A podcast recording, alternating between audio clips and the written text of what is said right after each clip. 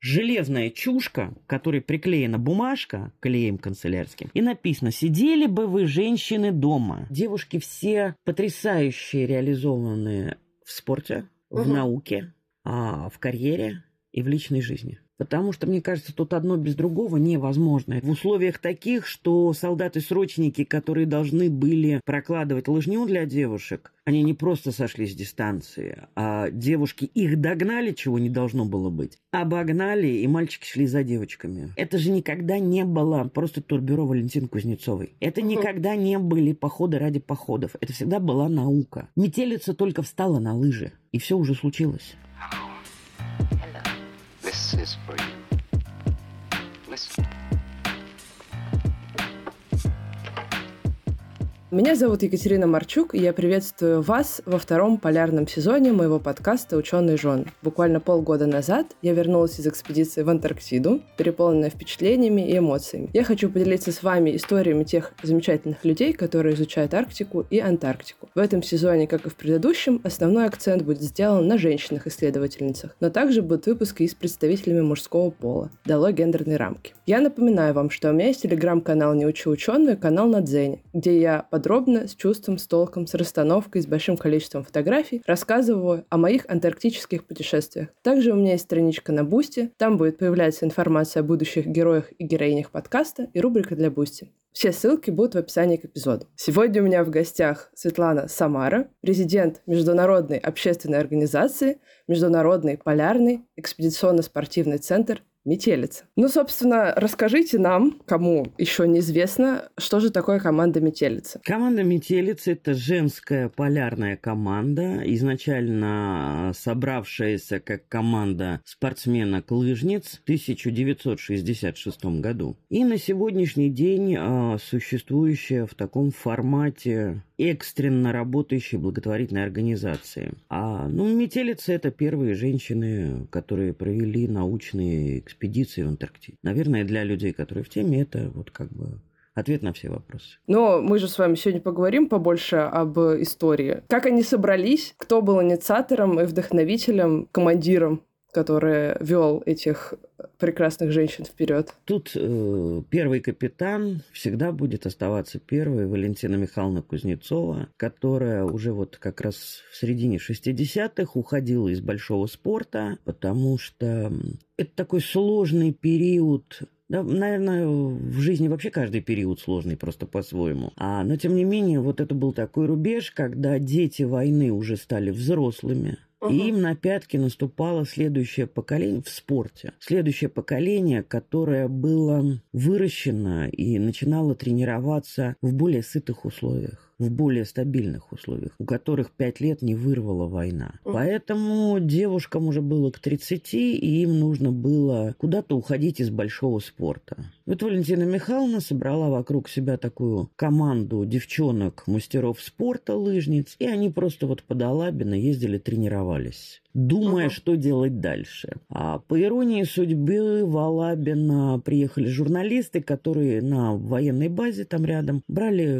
интервью у какого-то высокопоставленного чиновника. И должны были его опубликовать в «Комсомольской правде». На глаза журналистам попались девушки, которые почему-то там, ну там просто было большое поле, там было удобно тренироваться, там взлет, uh-huh, взлетная полоса и так далее. Это вообще никак не связано с воинской частью, просто так совпало. Но журналистка посчитала, что это не совпадение, сделала свои свои выводы. А в этот э, период надо понимать, что популярность лыжного спорта была в разы выше, чем там большого тенниса э, не так давно, чем спортивной и художественной гимнастики, фигурного катания сейчас. Тогда это были лыжники, потому что еще были свежи вот эти воспоминания о партизанских отрядах в белых маскалатах и так далее. Ну и э, там недалеко по времени наши короли лыж, да, перед которыми там, вставали короли европейских стран с их рекордами, поэтому лыжный спорт был просто одним из самых вдохновляющих и популярных. И увидев это, почему-то проведя параллель с тем, что команда спортсменов, молодых людей из института имени Баумана готовит, uh-huh. э, вот сейчас вот прям уходит э, в лыжный переход Москва-Санкт-Петербург, девушка почему-то решила, что а женщины тоже готовятся и тоже мужикам вот сейчас покажут. И опубликовала помимо большого интервью небольшую заметочку, что вот Валабина прекрасно тренируется, женщины-лыжницы, которые сейчас всем покажут. Женщин-лыжниц вызвали в горком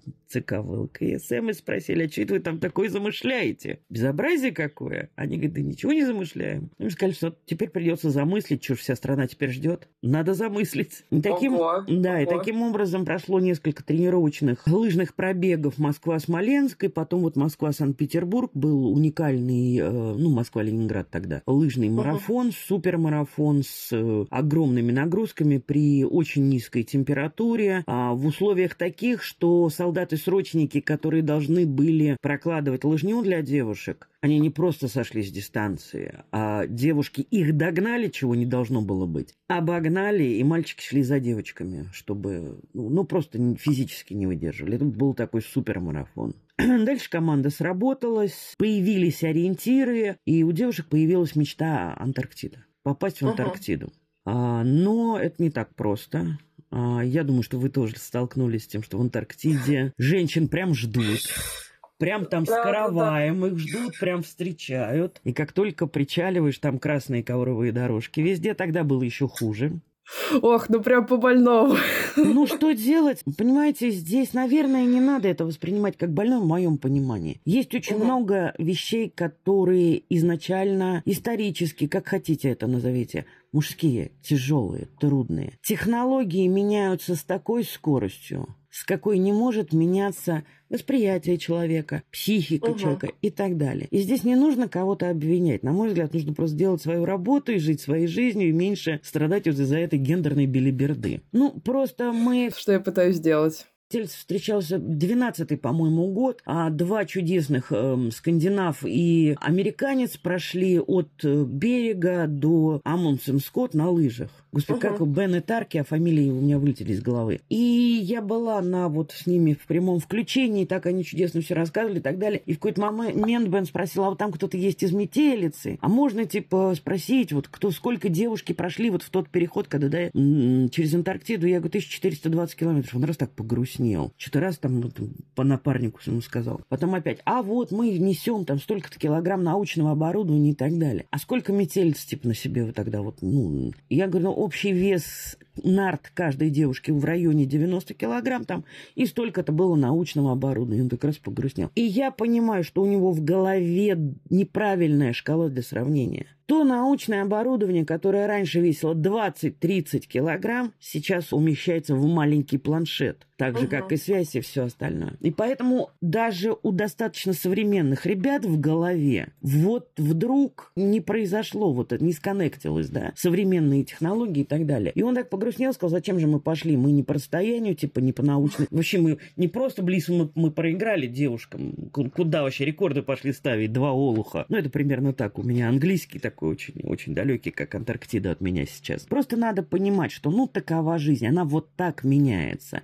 И если технологии, ну, я сейчас плаваю больше в морях медицинских проблем, технологии угу. меняются просто раз в полгода, тебе нужно идти, прослушивать какие-то семинары, что-то, чтобы хотя бы понимать вообще, куда все движется. А психика человека так не работает. Это я вам говорю как психолог. Поэтому просто, девушки, расслабьтесь, делайте свое дело, получайте от этого удовольствие. А то, что вас не ждут ну, в Антарктиде, ну и ничего страшного. Главное, чтобы вы этого ждали. Ну, давайте еще поговорим до Антарктиды. Еще же была Финляндия сначала, вот этот бросок в Финляндию. Я когда узнала о том, что они пошли такой длинный маршрут потом в Финляндию, после Ленинграда. У меня возник э, рациональный вопрос, собственно, как их туда пустили? Достаточно сложно. Ну, в России тогда уже в СССР метелица уже была uh-huh. все-таки на слуху, потому что uh-huh. они совершенно с потрясающими результатами прошли э, до Ленинграда и так далее. Как их пустили? Да, собственно, вот потому что женская. Потому что к этому, скорее всего, с той стороны, ну, так сильно серьезно не относились. Молодые uh-huh. девчонки, красивые, плюс Тогда было достаточно сложно, тогда только восстанавливались отношения отношения дипломатические между странами после войны. Несмотря на то, что это был 69-й год, процесс это очень долгий. Это сейчас можно там кому-то позвонить. Вот пранкеры тоже очень помогают в дипломатических таких вопросах. Но вот тогда этого всего не было. Это был долгий процесс. И а, Валентина Михайловна рассказывала такую историю. Ее отец как раз а, воевал с Финляндией был на, именно на этом участке фронта. Угу. И когда они собрались э, в переход, и он зна, узнал об этом, он сказал, Валя, что угодно. Валюша, вот что угодно, только не туда. Финны звери. Они резали вот женщин и детей, как кур. Я это видел своими глазами. Они звери. И вас там зарежут. То есть это человек, который на тот момент жил в Москве, работал в Москве, был москвичом, и тем не менее вот у него такое осталось после войны. Ему тогда сказала, что пап, ты знаешь, вот я именно поэтому туда пойду. Я не хочу, вот, чтобы это оставалось в памяти. Я хочу, чтобы сейчас вот это все менялось. И как пустили, ну, это согласование, в общем, как раз там совпало, в Финляндии шел конкурс Мисс Мира, вот это все. Вот, они, это первые этапы вот конкурсов, первые годы и так далее. Ну, и, видимо, опять же, перед Новым годом, перед Рождеством много согласований, ну, вот как-то пропустили, как-то это все пропустили. Угу. Хотя, ну, это не было прям легко. Нагрузка тоже была экстремальная. По-моему, я боюсь наврать, до сих пор э, рекорды по э, протяженности протяженности, по протяженности за один ходовой день не побили никто, ни мужчины, ни женщины. Вот э, те показатели, которые были в переходе в Финляндию. Ну и, соответственно, финское население, жители, люди, вот э, там, где проходил маршрут, они были чем шокированы. Финны сами о себе говорят, что фин сначала снимает лыжи, потом учится ходить. То есть он сначала ездит на лыжах. И у них там Ленин, Лату, ленинская лыжня. Это было все очень-очень-очень популярно. И девушки как раз переходили границу недалеко, попадая на вот эту а, Ленин, Лату. И когда финны видели, как это какова техника, какой уровень. А, ну, их встречали потрясающе хорошо. Их встречали потрясающе хорошо. Так что даже где-то там люди просто снимали себе шарф или шапку, ну вот как-то. Ну вот нате, вот, ну цветов не принесли, нате варежки. И у нас до сих пор хранятся эти финские варежки, подаренные девушкам, такие забавные, а, связанные с национальными узорами. И пока девушки несколько дней вот бежали по Финляндии, Слава пошла впереди э, конкурса красоты, и даже вышли газеты с такими заголовками, что вот пришла женская команда метелица, и там такие красавицы, что вообще зачем мы этот весь мир, мисс мира тут проводим? Вообще пришла метелица, она просто вот мисс мира. И даже метелицу принимал э, финский президент Урха Калева Кекканин. Всех их очень потрясла эта история, и ну как-то она повлияла в том числе и на дипломатические отношения с Финляндией. Очень жалко, что сейчас мы мало бегаем на лыжах, но это уже ремарка, наверное, которую стоит пропустить. Хорошо, но опять же, как я поняла, эта вся активность, она была в нерабочее время. Конечно, конечно, господа. Эта вся активность была в нерабочее время. За по большей части свой собственный счет Потому что вот было так, не было никакого оспола или чего-то еще, или там чего-то такого, что тебя поддержит и даст денег. И поэтому девушки на самом деле все... Наверное, тут э, сложно разделить, тут одно с другой цепляется. Девушки все потрясающие реализованные в спорте, в угу. науке, а, в карьере и в личной жизни. Потому что, мне кажется, тут одно без другого невозможно. Это экстремальные такие вещи, это перегрузки. И это настолько интересные женщины до сегодняшнего дня. К огромному сожалению, Валентина Михайловна уже нет в живых, э, Антонина Андреевна Егоровой нет в живых, Светлана Сергеевна Александрова умерла в прошлом году. Просто уже возраст. Это девчонки 37-го года рождения, надо понимать. Угу.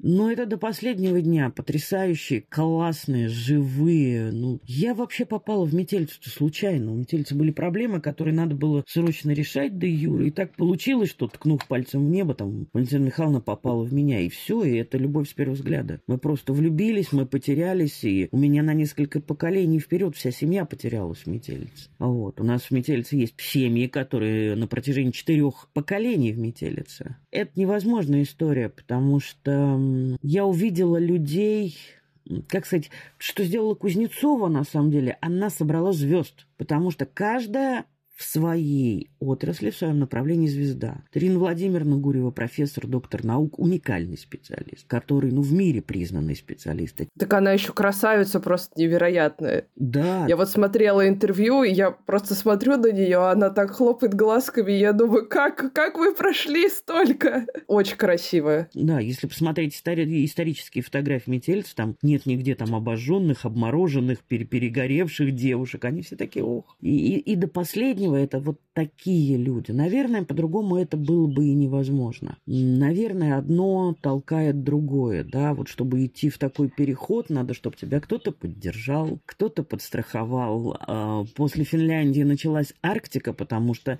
мечта об Антарктиде, все понимали, что надо сначала себя где-то показать, uh-huh. что там вообще без вариантов. И девушки вот начали такую арктическую программу. 14 автономок в Арктике, вот три в Антарктиде, там еще разные экспедиции, переходы через Берингов пролив. Но снаряжения нет. Это сейчас не такая, не такая история. Сейчас вы пошли в магазин, и вы купили. Вы связались с Альп-индустрией, и она вам на и без того хорошей куртке еще ваши логотипы пристрочила, и все здорово. А тогда все делали сами. Защиту для лица, нарты делали сами. Все нужно было придумать и сделать самим. И мне кажется, для девушек, для их супругов, это была уже такая вот какая-то семейная история история, на самом деле. Угу. Да, но я просто очень хорошо все это понимаю, потому что в моей жизни был, ну, как бы остается в целом, просто я пока, пока у меня экспедиции заменили все туристические мои приключения, и горный туризм, и зимние лыжные походы. Вот, хоть я не так фанатею от лыж, как команда Метелица, вот, но в целом я просто все это очень хорошо понимаю, когда ты идешь куда-то, чтобы провести свой досуг, как ты хочешь. И вот вчера опять же, я, когда готовилась к нашей встрече, в каждом почти фильме о метелицу есть такой момент, когда диктор э, вопрошает к аудитории, что зачем же они это делали, что же их туда тянуло. Ну вот, вот в каждой как бы повторяется этот лейтмотив в каждом фильме. И я подумала, что а у меня вообще, ну, у меня опять же не возникает такого вопроса, потому что это свобода реализации. Это вот ты задумал, и ты сделал. И вот в этом и скрывается большая свобода. Это как и свобода реализации, я с вами согласна. И это, вы знаете, то, что я, наверное, немножко зануда, то, что вот я не вижу сейчас в массе этого, да, это, это, это куда-то ушло. Кузнецова она все время повторяла. Я одна могу очень много, но командой мы можем просто все. И вот поверьте, собрать таких звезд и сделать из них созвездие, ну, это очень круто. А, это люди, которые умели получать кайф от процесса. Вот настоящий кайф. Они умели делать дело. Вот такой пример. Татьяна Евгеньевна Кузнецова, преподавая физиологию во втором меди, в какой-то момент поняла, что появились иностранные студенты в институте, а у нее не английский базовый. Ну, как у большинства советских людей, у нас не английский в базе. Английский начали учить массово после перестройки. До перестройки мы все учили немецкий и шпрехали дружно, и французский. Английский был мало где. Она просто за лето, за одни летние каникулы подняла уровень своего английского с никакого до преподавания физиологии на английском. Понимаете, уровень дисциплины, уровень вообще осознанности, как нынче можно говорить, и так далее. И это вот люди, которые, когда в последние годы уже мы думали о том, чтобы сделать кругосвет, мне очень хотелось, чтобы у метелицы была такая лебединая песня, потому что мы понимали, что ну все, еще 3-4 года, и девушка может даже просто съехаться в клубе будет, ну, сложно, ну, уже возраст. Уже на самом деле люди, которые отработали, ой-ой-ой, сколько, я вот сейчас на себе это чувствую, уже хочется покоя и тишина, никуда-то нестись какая-то созерцательность включается. Не лень, не старость, нет, какая-то созерцательность. И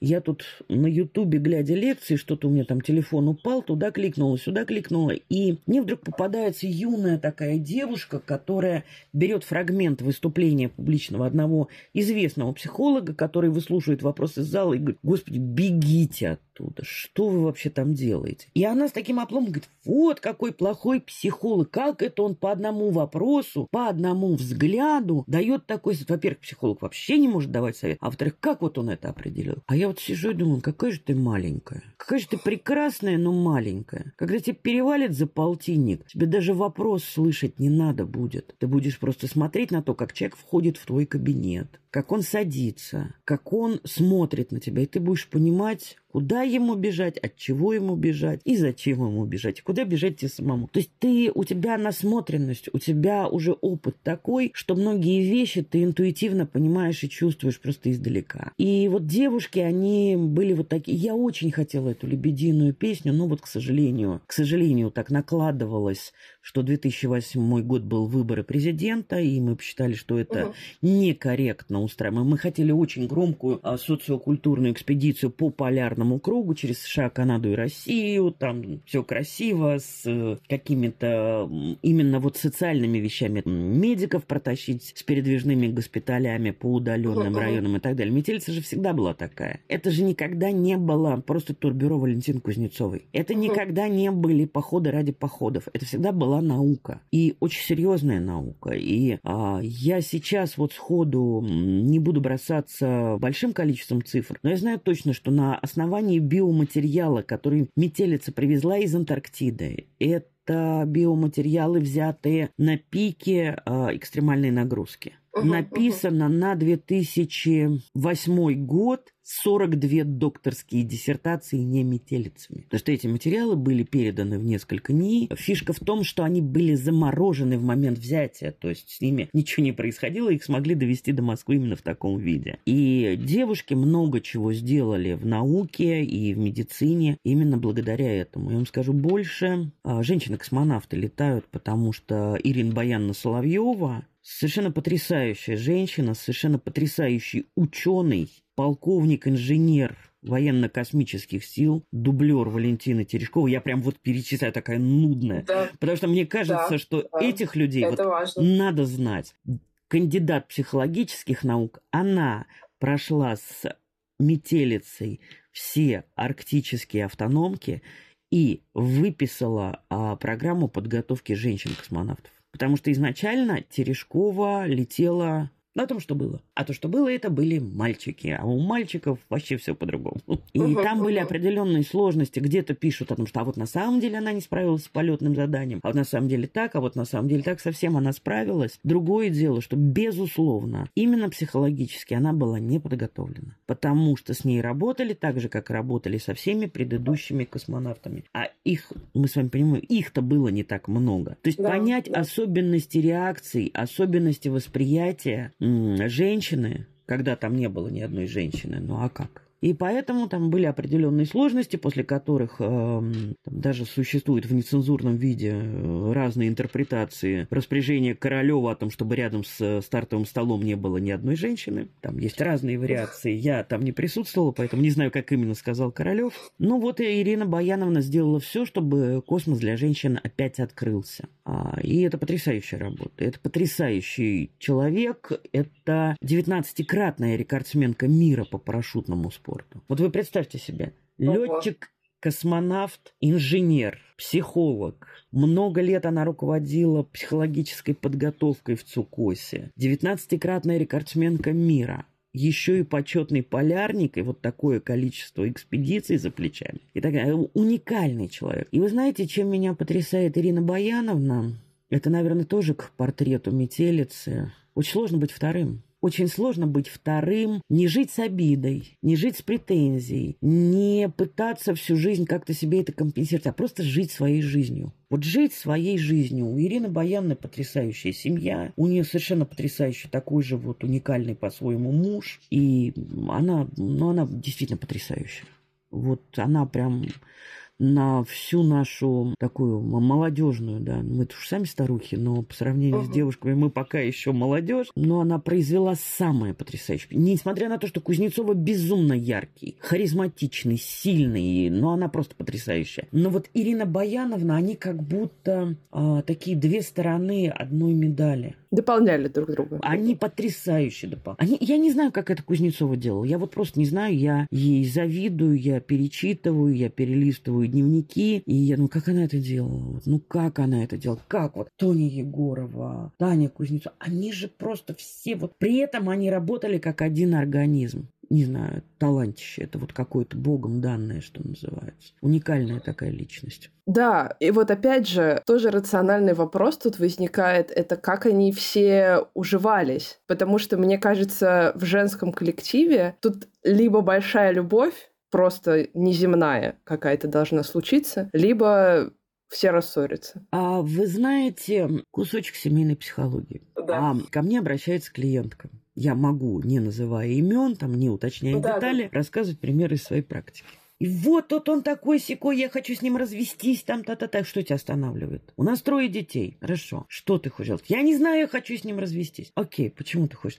Вот он меня не любит, он меня не слышит. Почему ты так думаешь? Ну вот что, вот я, он пришел домой, я ему т-т-т-т-т-т-т, я ему про это, у Коленьки то, у Лешеньки то, у Мариночки вот это. А он меня не слышит, ему пожрать и сесть у телевизора. Я говорю, окей, давай проговорим твой день. Что у тебя было? Вот это, вот это, вот это, вот это, вот это. То есть у нее каждый день примерно одно и то же. Угу. А он к тому времени, когда переступил порог дома, ему начальник 18 раз за день взорвал мозг. Его обхамили в метро, ему наступили на ногу в автобусе. Он наорал на своих подчиненных, он там сдал проект. То есть у него в жизни движуха, а у нее Мгм. каждый день одно и то же. И к тому моменту, когда он появляется дома, она точно знает, что она уже устала. Но она вообще не знает, что у него-то там было. И вот когда ты даешь человеку простые какие-то механизмы, а давай мы попробуем вот так. Вот смотри, вот класс, вот он пришел, а ты сначала чайку. И вот он выдохнет, и ты спросишь, хочет ли он кушать, потому что, может, он по дороге перекусил. Там, хочет ли он то. А потом он тебя спросит. Вот ты мне поверь, он тебя спросит.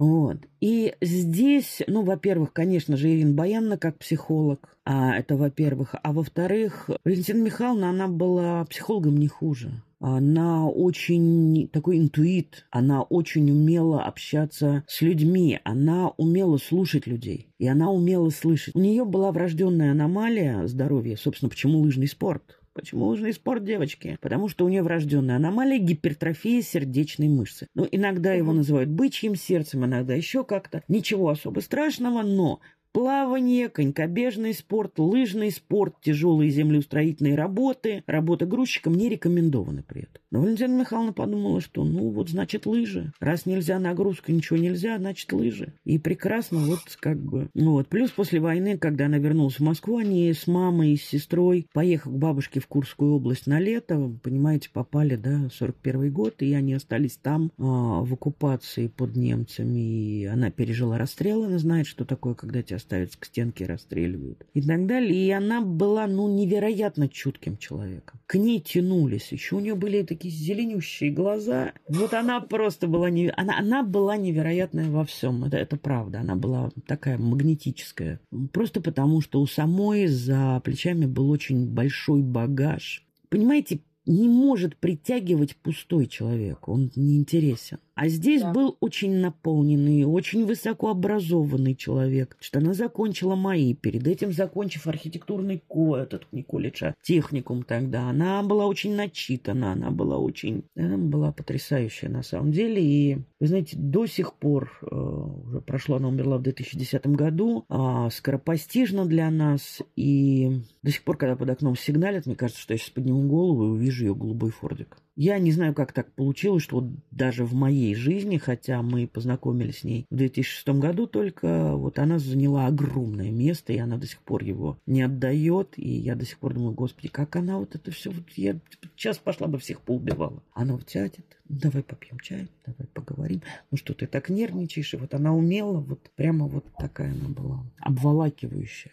Так, я еще тогда хотела спросить, получается же, что в разных походах добавлялись разные люди, но ядро оставалось. И опять же, все равно, когда добавляются новые люди, это же такой стресс, потому что ты не знаешь человека, ты не можешь сказать, как он себя дальше поведет. Были ли какие-то ну, я не знаю, отбор какой-то проводился ли, потому что вот, например, когда мы ходим в походы в горные с горным турклубом МГУ, мы полгода занимаемся, там, бегаем, там команда складывается, общаемся, узнаем друг друга. И вот после этого уже можно идти в поход. Поэтому я лично, я вообще не понимаю коммерческие походы. Ну ладно, походы за деньги окей, а вот когда ты не знаешь людей, с которыми идешь, это вот как-то идти, ну сразу как-то не хочется, ну потому что, а как они будут себя вести? Может, они на середине пути бросят рюкзак и скажут, все, не могу. Ну, во-первых, метелица примерно по такому же принципу всегда готовилась. То есть э, отбирался состав участниц. Ну, во-первых, выстраивались задачи. Под эти угу. задачи подбирался состав участниц. Да, вот понадобился психолог, значит, ищем психолога. Да, был отбор. Да, нельзя было выехать просто там на том, что ты фотогеничный или на том, что ты просто хороший врач. Э, нужны были и какие-то спортивные, да, результаты и так далее. Ну и потом, это же не было так, что вот мы на HeadHunter повесили объявление, да, или объявили кастинг в МДМ, и сейчас молодежь пошла, а мы тут сидим. Нет, как бы, это какой-то круг твоего общения. Это кто-то тебе говорит, вот, ну вот сейчас мне нужен тренер, да, вот сюда. И я всем знакомым говорю, слушайте, ребята, у нас вакансия тренера освободилась. С одной стороны, зарплата маленькая, с другой стороны, мы учим просто космически. Мы учим просто космически, и у специалиста под рукой будет просто весь э, нужный ему э, объем знаний.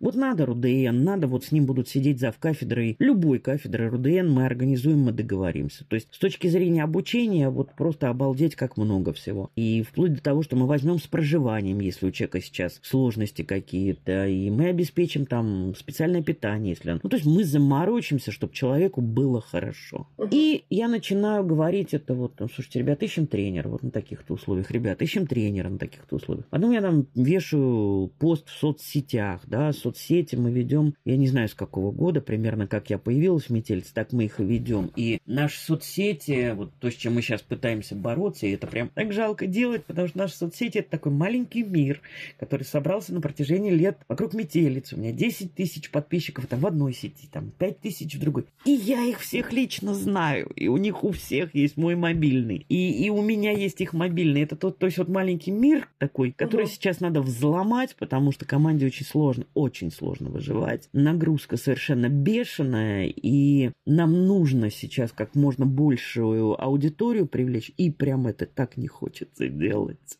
Потому что я знаю, что мне пишет там Наташа, это Наташа, у которой вот этот ребенок, а вот это Лена, это мама девочки, которая упала с девятого этажа, это тот, этот этого привел, этот вот этого. То есть как бы, да, вот, ну, помните эту теорию шестерку пожатий? Вот примерно да. все так и отбиралось. Ну и плюс я уже говорила о том, что первоначально она Кузнецова просто человек с очень такой вот интуицией. Как это говорят, чуйка, да? Вот она такая. Угу. А скажите, вот автономность, это была всегда их приоритетом? В смысле, автономность в поездках, в их переходах? Да, это всегда автономные экспедиции, потому что а, ну, давайте посмотрим на вещи реально с технической точки зрения. А как не автономно? Вы представляете, насколько это сложно в те времена не автономно. И да. поэтому, если бы они не научились работать автономно, то они все время были бы в зависимом положении. Я не буду называть имен, но у нас на складике сейчас, потому что пока мы бездомные, а лежат потрясающие подарки от мужчин Например, вот такая, вот такая, я сейчас развожу в воздухе руками, это сантиметров 40 на 20. Железная чушка, которой приклеена бумажка клеем канцелярским. И написано, сидели бы вы, женщины, дома, варили бы вы мужчинам борщи. И вот такие чушки подложили в каждые нарты. А эти чушки весили килограмм по 15. То есть вы представляете, какой это подарок женщинам, а чтобы они вот потащили это на себе. Тихо подложили уже перед выходом, да. А, а еще была история, когда заброску метелец в одной из экспедиций должна была быть на середине этапа заброска, потому что там что, что-то невозможно было вывести на себе в полном объеме. Угу. И так получалось, что там вот маршрут вертолетный должны были сбросить. Ну, один из известных мужчин полярной деятельности в полярном мире просто перемаркировал, и это улетело вместо Земли Франца Иосифа на Диксон понимаете расстояние, понимаете суть истории, да, и так далее. И понимая, что вот такие истории, представьте себе, тогда еще более сложное и тяжелое отношение к такого рода женской деятельности, и вы представьте, насколько зависимыми и невыполнимыми на самом деле были бы все программы uh-huh. Метельца. О каком, собственно, тестировании там радио детали, о какой научной работе мы можем говорить, если вот так, не вникая, что в заброски, не понимая, чем это кончится, не, не думая, чем это кончится, а размышляя, вероятно, так, что ну вот сейчас бабы попадут, и мы поржем. И, наконец, они перестанут путать путаться под ногами. Потому что была дикая ревность. Это уже, в, когда не было Валентины Михайловны, были поминки, куда приезжало очень много мужчин-полярников, а, и мы прекрасно общались и по сей день, ну, с глубоким уважением, на самом деле, к каждому. И вот один из мужчин мне сказал, что Метелица только встала на лыжи, и все уже случилось. Нам надо пахать, нам надо между собой соревноваться. Метелица одна такая. И на фоне мужиков они всегда выигрывают.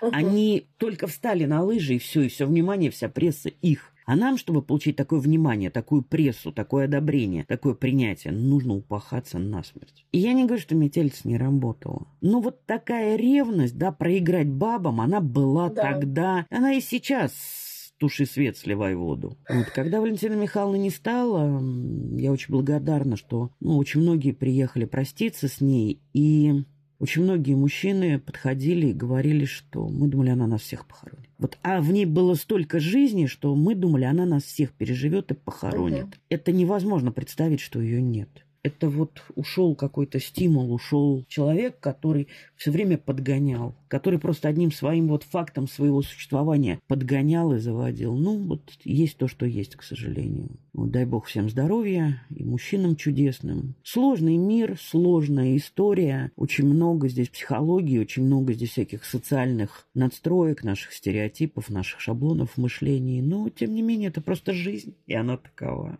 Да, у меня просто очень откликается ваше описание Валентины, потому что, ну, у меня дедушка такой был. Вот, у меня дедушка тоже из э, детей войны. Он чуть отвлеченно расскажу.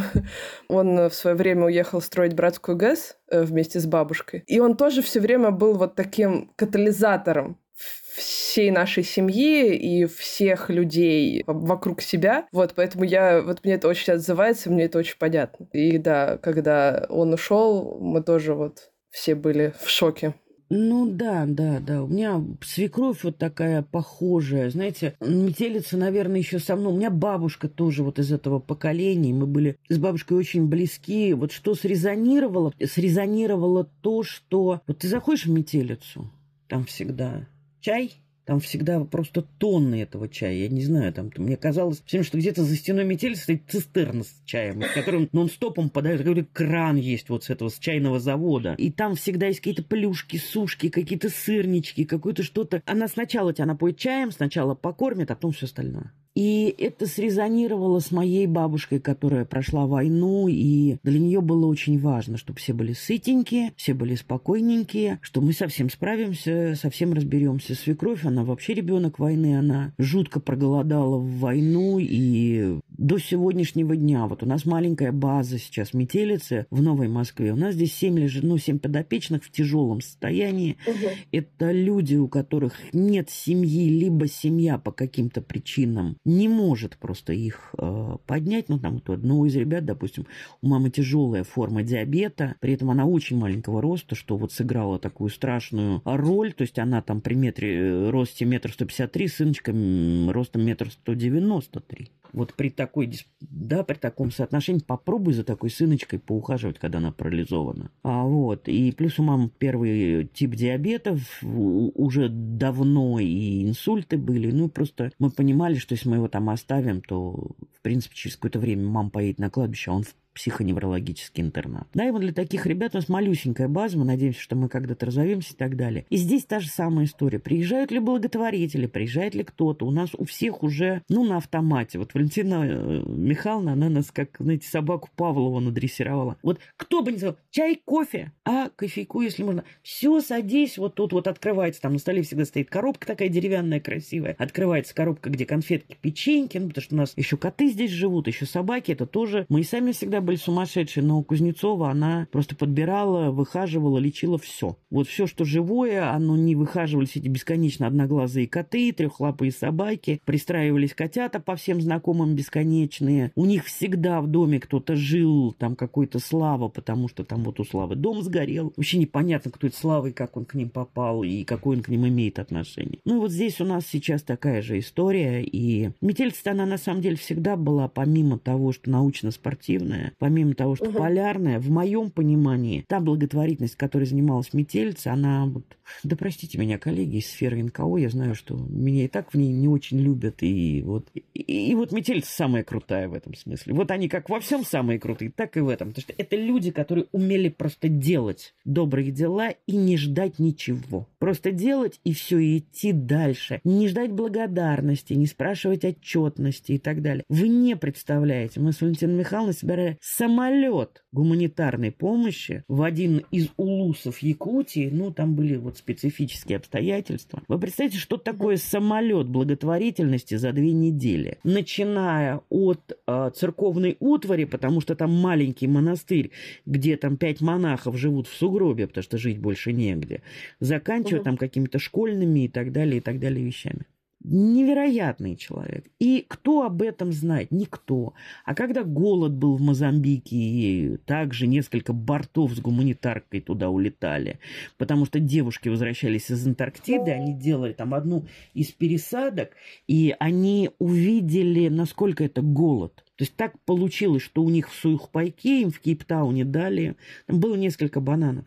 И они, когда выходили, шкурку банановую бросив, увидели, как несколько ребят бросились к этой к мусорке и просто разодрали эту шкурку банановую на части и съели. И, и вот это, вот это потрясающе. И никогда, если вы откроете э, историю метелицы до моего там появления, никогда ни об одной благотворительной акции, чем-то еще, не было сказано ни слова. Это не было нужно. Но, к сожалению, после моего появления стало все еще хуже, потому что я прям вот в это во все влюбилась, вдохновилась, и мы просто завалили на себя такой объем работы, а, что в какой-то момент пришлось сделать выбор, ну, мне, например, лично, и а, выбирать благотворительность. Пришлось там, расставаться с бизнесом, пускай с небольшим, но все-таки с бизнесом. Ну, потому что просто я поняла, что я не смогу, а мне нужно удерживать очень разные вещи в голове, очень uh-huh. разные вещи в восприятии, мне нужно переламывать. Дело в том, что бизнес, он заточен под эффективность. И это правильно, это uh-huh. круто, это хорошо вообще. Ну, товарищи бизнесмены, всех люблю. И знаете, вы удивитесь, я прочитал недавно в житии Серафима, ой, это Миш Самуила Переславского святого, а что он очень молился о купцах, потому что считал, что это очень тяжелый труд. Это очень тяжелый труд, это труд, который всегда на грани, и очень трудно удержаться от греха. А еще на тебя люди работают, а еще всякие обстоятельства. А еще ты отвечаешь там не только за своего посыльного, да, но и за то, что там он домой принесет в кармашке и так далее. Там это так описано круто. И я всегда меня потрясали люди, которые вот взваливают это на себя, потому что бизнес же это не только а, бабки и сентропе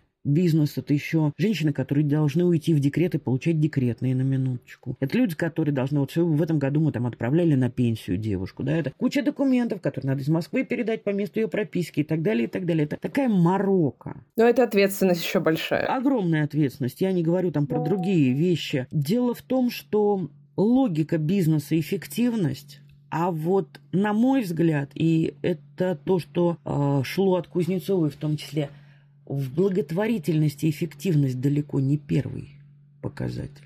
Потому что ни один из людей, которые сейчас находятся на попечении метелицы, неэффективен. С точки зрения эффективности они все сбитые летчики. С точки зрения эффективности это остаток жизни в ПНИ. Представьте себе это при полном и ясном сознании и с пониманием того, что вообще-то ты мог бы встать, если бы у тебя была другая семья или другая прописка или вот то есть деньги. Все упирается в деньги. И э, здесь у нас очень много принципов военно-полевой хирургии еще после Великой Отечественной осталось, да, когда шла сортировка. Сначала оперируются, лечатся легко раненые, которые могут тут же вернуться угу. в строй. Потом средняя тяжесть, а потом тяжелые отсортировываются, и кто, ну, дожидается этого чудесного момента, уезжает на большую землю военные госпиталя для там оперирования, долечивания и так далее. У нас вот эти подходы тихонечко просочились много куда. И вот если в бизнесе такой подход нормален, он нормален. Если ты не тянешь, значит, иди ищи другую работу. Это только работа. Но в нашей работе это недопустимо, это невозможно, и именно поэтому в какой-то момент вот все перевернулось ног на голову, и нам пришлось э, начинать говорить о работе благотворительной метелицы уже громко в соцсетях и так далее. Ну, просто невозможно. Нужно, невозможно утром быть бизнесменом, а после обеда быть благотворительным. Угу. Просто невозможно. Я поняла, что у меня вот сейчас пар из ушей пойдет, и может колпачок сорваться, как у чайничка крышечка. Но для тех, кто как бы вот не был вхож внутрь внутрь метелицы, не пил с Кузнецовой чай в свое время, я скажу, что благотворительная работа в метелице была всегда.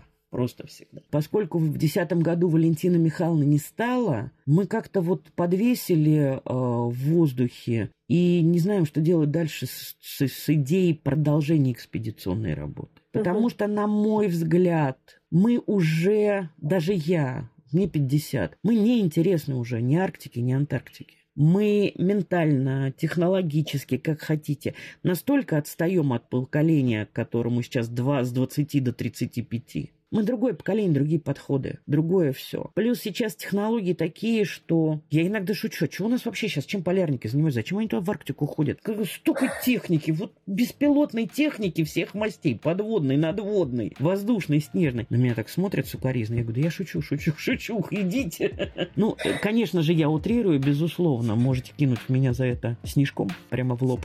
А, конечно же, я шучу. Но вот для того, как работала метелица, встал большой большой вопрос, что дальше? Что делать дальше? Дальше.